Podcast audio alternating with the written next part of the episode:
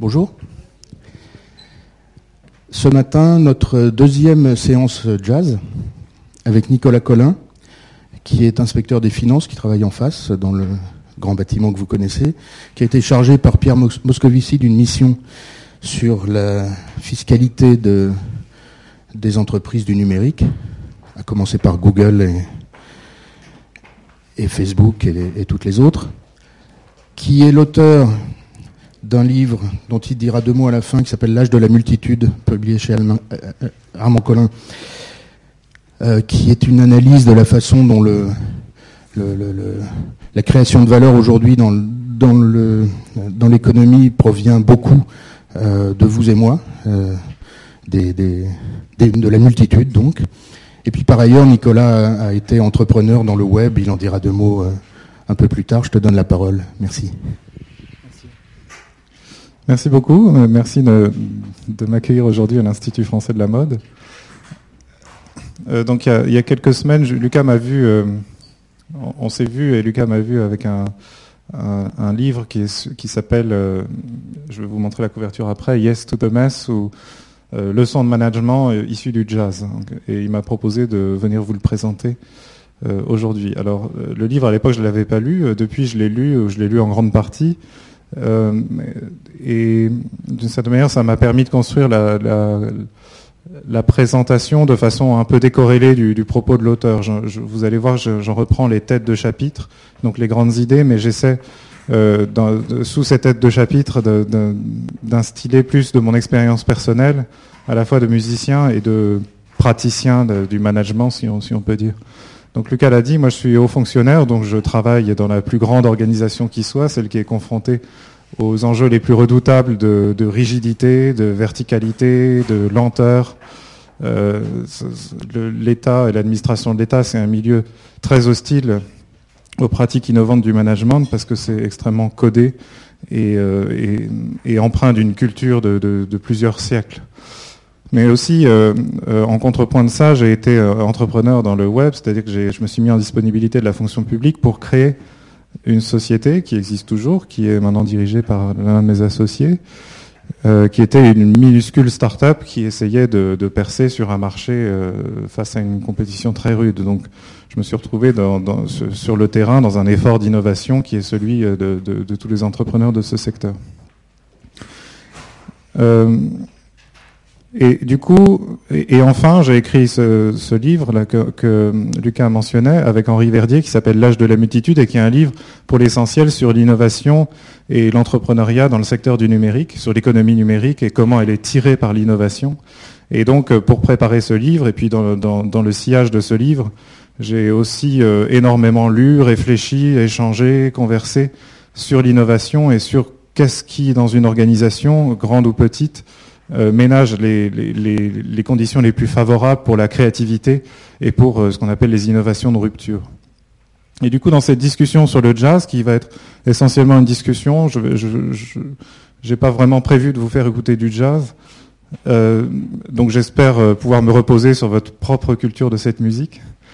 je, vais essayer de, mêler des, expériences, des organisations, des réflexions sur l'innovation, et notamment dans le secteur du numérique. Alors euh, peut-être avant de commencer, moi je vais vous expliquer ce que j'ai fait en, jazz, euh, parce que j'ai fait beaucoup de musique dans ma vie. Mais qui, d'entre vous joue, de la musique? Et qui d'entre vous, qui parmi ces, gens-là joue du jazz? Un peu? Oui. Est-ce que euh, vous, qui, qui parmi vous a assisté à la conférence de Lucas la semaine dernière? Donc beaucoup. Donc vous avez déjà je pense une première. Et qui écoute du jazz euh, euh, indépendamment de tout ça euh, Ok, donc vous, êtes pour, pour une partie d'entre vous déjà connaisseurs de ce qui fait la spécificité de cette musique. le, jazz, la grande caractéristique du jazz, c'est la place qui ménage à l'improvisation. Et, et, toute une culture qui s'est construite autour de ça. Vous savez qu'un morceau de jazz, ça, ça part d'un thème, c'est-à-dire une mélodie qui est installée sur une grille d'accords qui dessine une tonalité euh, mouvante. Et ce thème, on l'expose une première fois, une deuxième fois, puis ensuite le thème s'efface et on s'appuie sur le, cadre de ce thème, la grille d'accords, pour laisser les musiciens prendre des solos les uns après les autres et improviser et montrer leurs prouesses et essayer de repousser de plus en plus loin les limites de ce qu'on peut faire à partir d'une structure de base qui est la grille d'accords. Alors moi, donc là vous voyez un, grand groupe de jazz, un, groupe de jazz très caractéristique, c'est le, groupe de, quatre musiciens qui a accompagné euh, Miles Davis, euh, grand trompettiste et euh, l'une des figures les plus importantes du jazz dans la deuxième moitié du XXe siècle. C'est le groupe qui a accompagné Miles Davis pendant, je crois, près, de dix ans. Ils ont enregistré quatre ou cinq albums ensemble.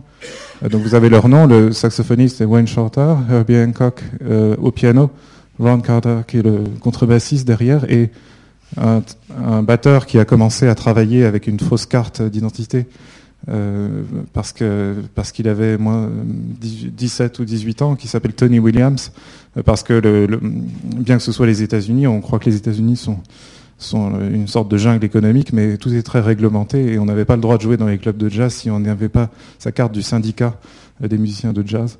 Et donc Tony Williams, c'était un jeune prodige de la batterie. Et ces, quatre-là, ils ont accompagné Miles Davis dans, toute une partie de sa carrière euh, qui l'a fait évoluer euh,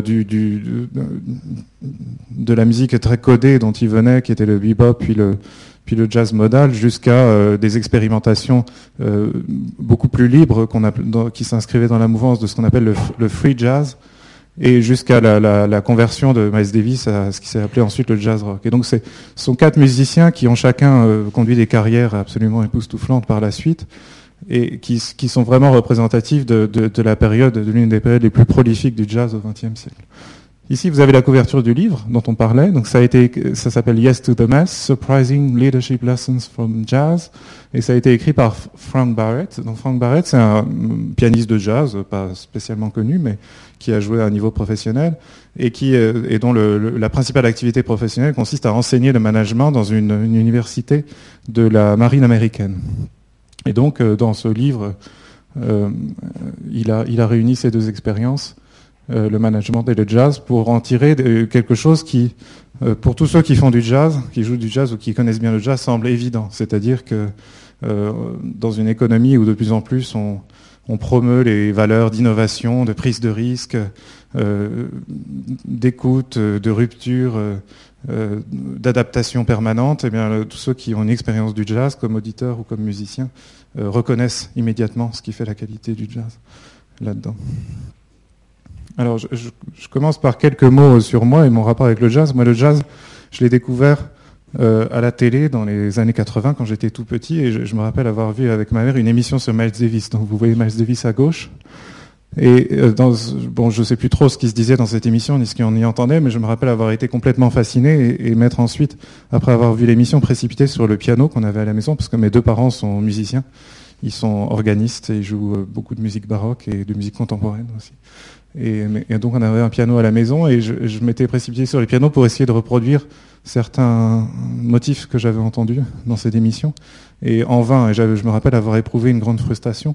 Et a posteriori, euh, bien des années après, euh, où j'avais appris à jouer du jazz, je, je, me suis souvent remémoré cet épisode parce que plusieurs années après, je savais à peu près jouer ce que je me souvenais vaguement avoir entendu à cette époque-là.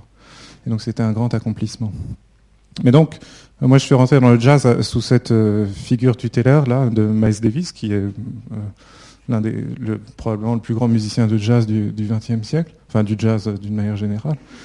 Et donc j'ai mis, j'ai remis au centre un musicien que j'aime beaucoup, qui est Herbie Hancock, qui est un pianiste, au départ un jeune pianiste prodige qui jouait de la musique classique à Chicago, je crois, et puis qui s'est tourné vers le jazz et, et, qui a fait une très très grande carrière en jouant d'abord avec Miles Davis pendant pendant près de dix ans, puis ensuite en, développant lui-même sa carrière dans des, directions parfois inattendues. Il a joué beaucoup de funk et il a aussi fait de, l'électro. Il a, fait des. Euh, comment on appelait ça, ce, style euh, Enfin bref, il a, fait, il a fait même des tubes grand public.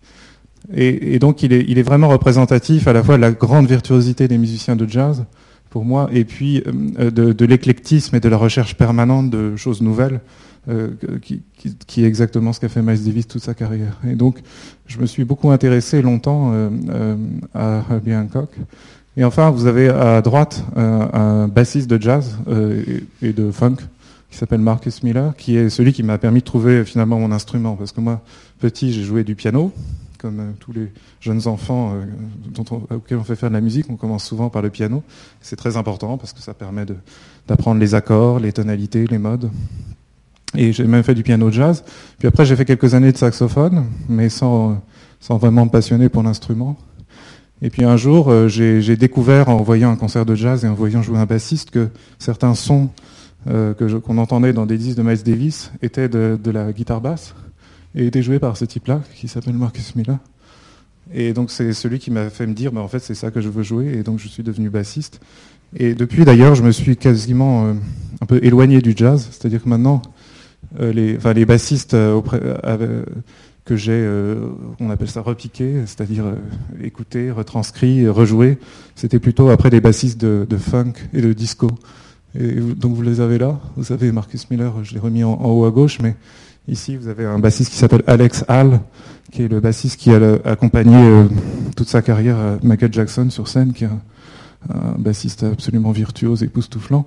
Vous avez Gene Perez, qui est, qui est absolument pas connu, mais qui est un portoricain qui joue avec un, collectif de producteurs de house music à New York qui s'appelle les Masters at Work. Et donc qui a créé avec eux une sorte d'hybride entre la house music, la musique électronique, et puis des instruments, euh, une batterie, une basse. Euh, en, bas, vous avez Bernard Edwards, qui est, euh, vous avez tous entendu ou dansé sur Bernard, Edwards parce que c'était le bassiste de Chic, un grand groupe de disco des années 70, mais qui ensuite a été euh, samplé, échantillonné sur d'innombrables morceaux de rap euh, et de, techno. Et donc, on, a tous entendu du Bernard Edwards, même sans écouter euh, Chic. Et puis à droite, vous avez euh, Bootsy Collins, un personnage un peu fantasque, mais un très grand bassiste qui a été le, bassiste de la période la plus prolifique de la carrière de James Brown. Voilà. Donc ça, c'est un peu mon panthéon et qui est un peu éloigné du jazz. C'est plutôt des musiciens de, funk. Euh, mais quand même, ma formation d'origine, ça a été le jazz, en piano, en saxophone, puis en basse et même en contrebasse. Et j'ai joué du jazz jusqu'à l'âge de 22 ans à peu près. Euh, et le highlight de ma carrière, ça a été d'accompagner une croisière dans la baie de, dans la baie de Crozon pour euh, les invités de mon école d'ingénieur. Voilà. Avec un, petit groupe qu'on avait formé euh, en école. Voilà, donc maintenant je structure la présentation autour des, chapitres du livre de Frank Barrett, sans forcément reprendre les conclusions ou la substance, j'ai plutôt essayé d'y verser ma propre expérience et ma propre analyse de, des choses. Euh, j'ai laissé tout ça en anglais parce qu'en fait, euh, donc le livre est en anglais, donc je vous retranscris les têtes de chapitres en anglais, et puis l'essentiel de ce que j'ai écrit sur les slides, très peu, ce sont des citations en général, ce sont des citations qui sont en version originale en anglais, mais je pense que vous aurez aucune difficulté à les comprendre. La première leçon de, de Frank Barrett, c'est euh, apprendre à désapprendre, en quelque sorte. Il dit c'est très important dans le jazz. Le jazz, on, y rentre avec euh, une technique musicale et avec euh, l'écoute des grands maîtres. Hein. Ce que fait un musicien de jazz, c'est qu'il travaille des, années durant, des heures par jour, sa technique pour s'affranchir des limites de la rigidité de ses doigts et de, et, et de des automatismes de son cerveau, il faut, s'affranchir de tout ça pour libérer sa créativité. Et libérer sa créativité, c'est en jazz euh, écouter euh, les maîtres, c'est-à-dire euh, aller à des concerts, écouter les disques. un exercice très utile qui est de retranscrire ce qu'on écoute dans les disques. On, réécrit la partition et puis on la rejoue, on la rejoue, on la rejoue jusqu'à ce qu'on imperceptiblement on s'affranchisse de ce qu'on de l'imitation des maîtres pour trouver son propre style, son propre phrasé. Et ça, c'est vraiment la, formation des musiciens de jazz qui font ça euh, du coup dans différents registres. Ils, sont tout seuls chez eux dans leur chambre à écouter des disques, et puis ils jouent avec d'autres musiciens de jazz, et puis ils vont dans des concerts, puis parfois ils interviennent dans ces concerts, dans ce qu'on appelle les jam sessions, c'est-à-dire où les musiciens montent les uns après les autres sur scène pour improviser sur le même thème, ils se succèdent. Et donc dans tout ça, pour arriver à cette maturité-là, il faut apprendre à désapprendre. Une chose à bien comprendre, la différence entre la musique classique ou la musique savante et le jazz, c'est que la musique classique, en gros, ou classique, romantique, euh, moderne, euh, on considère, et si on met à part euh, un champ d'expérimentation très particulier, à la sociologie très particulière qui est la musique contemporaine, En gros, ça s'arrête à une, date à peu près bien identifiée. Et du coup, on, s'intéresse à un stock d'œuvres qui est limité, qui est bien sûr très vaste, mais qui est limité. Et de, ce stock d'œuvres sortent des grands chefs-d'œuvre qui sont ceux que les grands interprètes jouent avec le plus d'implication. J'ai mis ici une photo d'un violoncelliste qui s'appelle Pablo Casals parce que j'ai entendu une anecdote un jour sur lui et je crois qu'elle est relativement vraie, bien sûr. Il ne faut pas généraliser, mais il existe euh, des grandes pièces pour violoncelle qui sont les suites de violoncelle de, pour violoncelle de Bach. Euh, il y en a six. Et donc Pablo Casals, euh, toute sa vie, ou une bonne partie de sa vie, il a joué chaque semaine les, les, suites pour violoncelle de Bach. Il en jouait une par jour, les six premiers jours de la semaine. Et puis le septième jour, le dimanche, il les rejouait toutes les six à la suite. Et ça, toute sa vie. Et je crois qu'il a vécu assez vieux. Et donc c'est vous dire que en musique classique, comme on, est sur un stock d'œuvres euh, qui est par définition limité, puisqu'on s'arrête à une date euh, qui est quelque part entre la fin du 19e siècle et le milieu du 20e siècle, euh, si on inclut la musique moderne, euh, on, s'intéresse à un stock d'œuvres et puis quand on interprète ces œuvres, on ne peut pas déroger aux notes qui ont été écrites par le compositeur. Bien sûr, on peut y apporter un peu de soi-même, c'est tout le sens de l'interprétation, un peu plus de fougue, un peu d'âme, une sensibilité particulière, mais les notes sont écrites et on ne peut pas vraiment en déroger. Et du coup, ça vous dit vraiment quel est le travail et la créativité d'un musicien classique, c'est de s'emparer d'une œuvre et, comme Pablo Casals, de la rejouer sans cesse pour en affiner l'interprétation euh, et, et, se l'approprier de plus en plus intimement. En jazz, euh, c'est complètement différent parce qu'en jazz, on est euh, sur, dans une musique qui, où non seulement le stock des œuvres se renouvelle constamment, on écrit sans cesse des nouveaux morceaux de jazz, et encore aujourd'hui, mais aussi dans, dans l'interprétation de ces œuvres, on laisse l'essentiel est dans l'improvisation on est libre de former l'ensemble musical que l'on souhaite, de mettre les instruments qu'on veut. Euh, et puis chacun de ces instruments peut prendre une grande liberté dans, l'interprétation de l'œuvre. Et du coup, il faut comprendre que le jazz est en renouvellement permanent et que c'est très difficile de se donner pour objectif de, maîtriser parfaitement euh, un style parce que ce style va très vite se périmer. Et le jazz, il fonctionne comme ça par des relèves successives qui correspondent à peu près aux, premières décennies du XXe siècle, où, des styles euh, apparaissent puis se périment assez vite et, le jazz devient complètement différent d'une décennie à l'autre. Donc là, vous avez un, exemple euh, dont je pense que vous reconnaissez l'image, ce sont les marching bands de la Nouvelle-Orléans.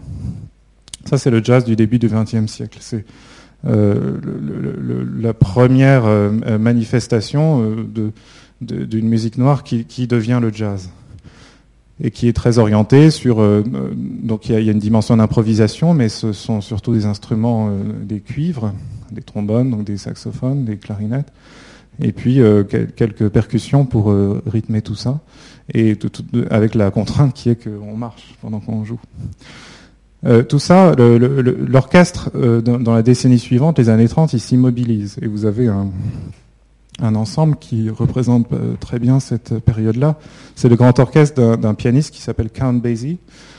Euh, il s'immobilise, c'est-à-dire que le, jazz euh, fait son entrée dans des salles de concert pour des publics en général privilégiés, plutôt des publics de blancs qui viennent écouter des musiciens noirs, qui les divertissent par des spectacles réglés à la minute. Des, une musique finalement très écrite. Hein. quand on a un aussi grand nombre de musiciens, on ne peut pas les laisser prendre beaucoup d'initiatives, sinon on arrive vite à une cacophonie. Et donc tout l'art du, chef d'orchestre, qui est Count Basie, c'est euh, de, ménager dans, une musique qui finalement rappelle la musique classique parce qu'elle est très écrite, une, liberté à des, solistes qui vont prendre des solos successivement, venir sur le devant de la scène, euh, jouer 32 mesures ou 64, puis retourner à leur siège et laisser la place au suivant. Mais donc c'est une musique très réglée et très réglée du fait qu'on a affaire plutôt à des grands orchestres, les big bands. Ensuite, dans les années 40, on arrive dans la période du, bebop, dont Lucas vous a parlé la semaine dernière. Euh, le bebop, c'est une, c'est une rupture, hein, ça fonctionne comme ça, le jazz, une, on rompt toujours avec la période précédente.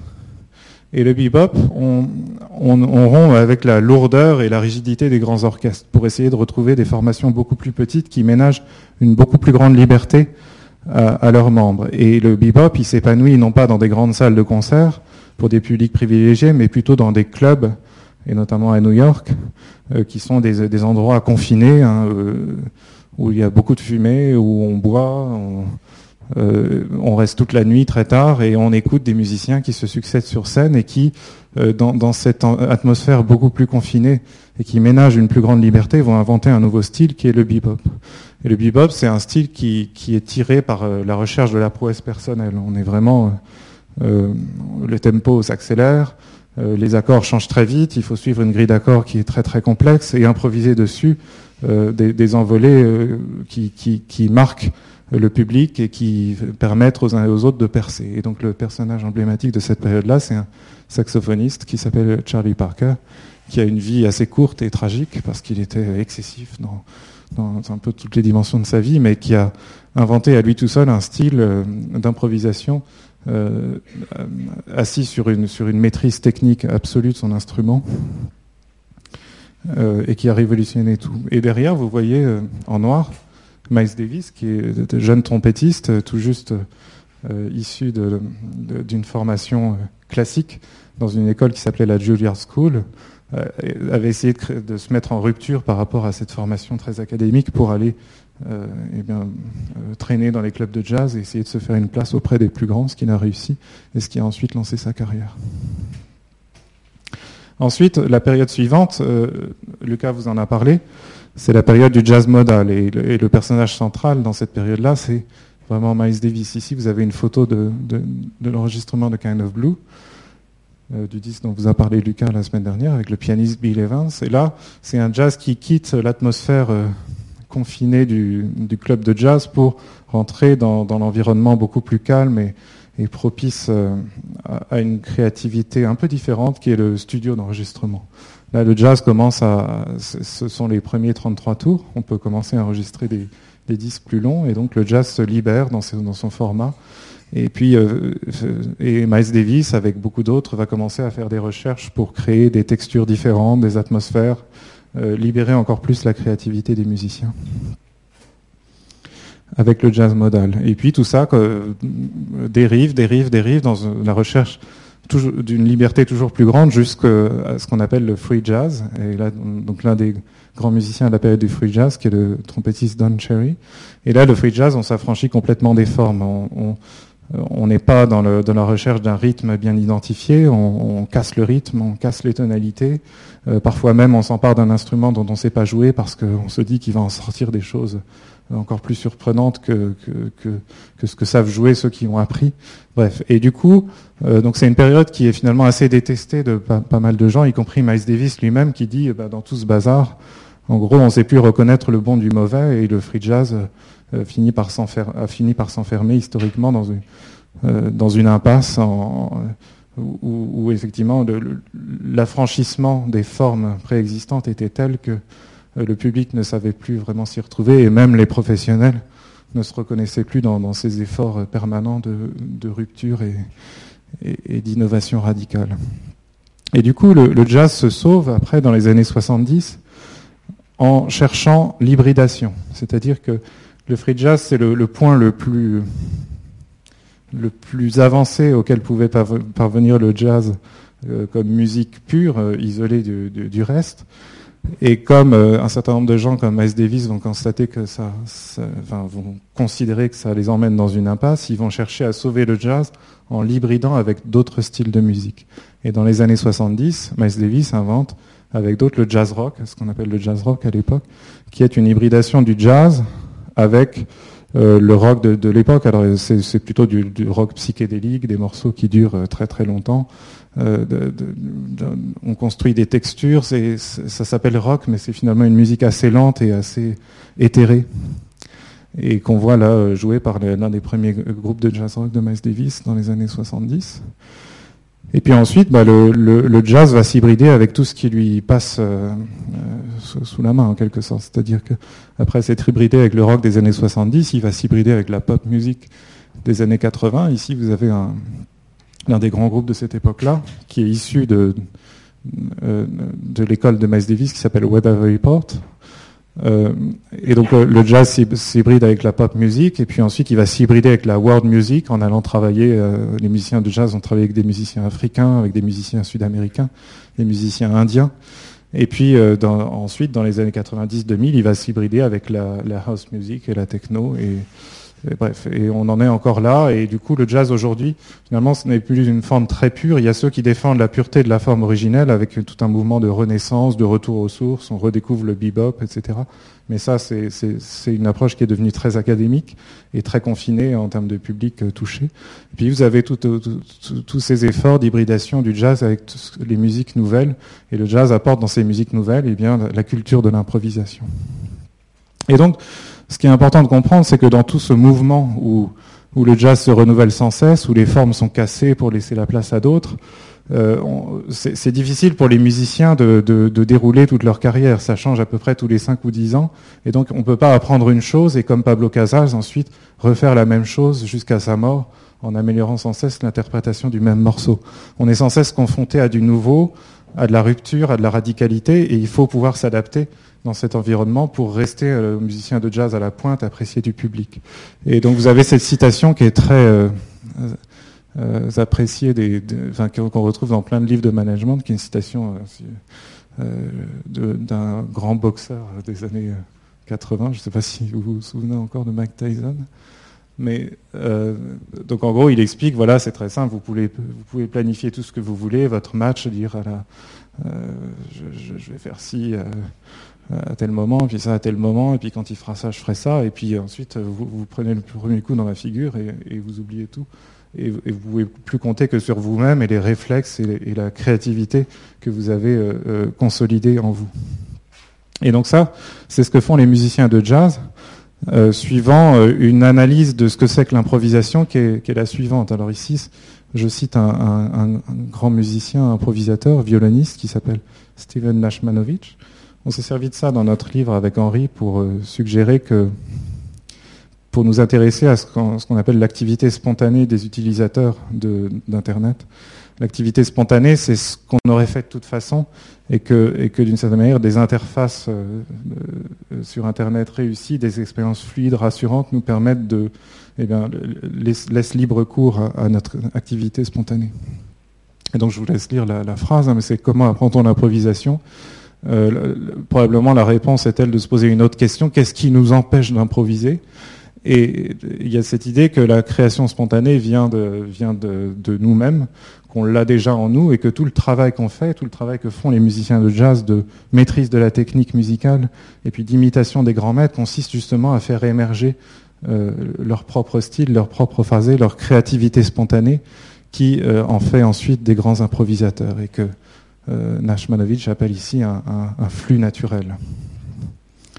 Et ça, eh ben, c'est ce que fait, là je remets Marcus Miller, parce que j'ai lu un jour une, interview de lui où il expliquait, voilà, à un moment, un jour, on s'entend jouer soi-même sur un disque ou à la radio, et puis on se dit, ah, ça c'est moi, ça y est, j'ai trouvé mon style. Parce que on a travaillé... Euh, Maintenant, en plus, les instruments sont électriques. Donc, Marcus Miller, il a une technique de jeu euh, très particulière qu'il a sophistiquée lui-même. Il, tape sur les cordes avec son pouce, il tire les cordes très fort et donc ça fait un son qui claque et qui, rapproche la guitare basse de la percussion. Alors, c'est pas lui qui l'a inventé, mais il l'a sophistiqué. Il a développé un style autour de ça bien à lui. Il a aussi travaillé sur euh, l'instrument lui-même. Il a designé sa basse avec, euh, avec la société Fender et puis euh, il a un son très particulier parce qu'il a choisi soigneusement l'ampli qu'il utilisait et puis tous les effets euh, qu'il appliquait au son de sa basse. Et, aujourd'hui, enfin tous les bassistes, quand ils entendent Marcus Miller, ils le reconnaissent dès les premières notes parce que son, style et son son sont, euh, vraiment à lui. Et comme ça, enfin, je pense que c'est aussi le cas pour vous. Euh, pour ceux d'entre vous qui s'intéressent beaucoup à la musique, il y a toujours un, petit nombre de musiciens comme ça qu'on sait reconnaître dès les premières notes. Des grands batteurs, des grands bassistes, des grands pianistes. Et ça, euh, et donc ça, c'est là, on bascule. Euh, je, vais faire comme ça des petites alternances musique management. Si on bascule dans le management, ça c'est un, un graphe dont Henri et moi on se sert pour expliquer l'accélération du progrès technique et l'importance qu'il y a à se préparer à des choses de plus en plus nouvelles c'est les cycles d'adoption des grandes technologies qui ont marqué le, développement économique au XXe siècle. vous voyez que les plus anciennes technologies, comme le téléphone ou l'électricité, euh, ça vous dit euh, quel, temps il faut pour être adopté par tant de pourcents des ménages. Donc vous voyez que le téléphone, inventé en 1876, il a fallu 80 euh, ans pour être adopté par 80% des ménages. Je ne sais pas si on parle ici des États-Unis ou du monde entier, mais je pense que c'est assez comparable. La radio, il a fallu, vous voyez, un peu plus de il a fallu 40 ans pour être adopté par 80% des ménages. La télévision, c'était 30 ans. Et puis ensuite, vous voyez le progrès technique qui, s'accélère, qui s'accélère. Et Internet, il faut 20 ans pour être adopté par 40% des ménages. Le haut débit, en même pas 10 ans, il, est monté à 70% d'équipement des ménages. Et donc, on a une économie qui, euh, tirée par un progrès technique dont le, rythme est exponentiel, se renouvelle en permanence, comme se renouvelle le jazz. Et donc, la culture des musiciens de jazz, qui est de dire rien n'est acquis, il faut sans cesse que j'écoute ce qui émerge de nouveau pour rester un bon improvisateur, eh bien, de plus en plus, elle, est aussi la, culture que doivent acquérir les, les gens qui travaillent en entreprise dans les différents secteurs de l'économie, parce que on ne peut pas rentrer dans une entreprise et se dire qu'on va y faire la même chose toute sa vie, comme Pablo Casas a, interprété les pièces, les suites pour violoncelle de Bach. Il faut, faut au contraire se préparer à, relever des défis en permanence, des défis de rupture. Et, pour ça, eh bien, euh, la, meilleure chose à faire, c'est de s'armer de, sa propre créativité pour pouvoir réagir euh, dans l'instant comme comme un musicien de jazz improvise.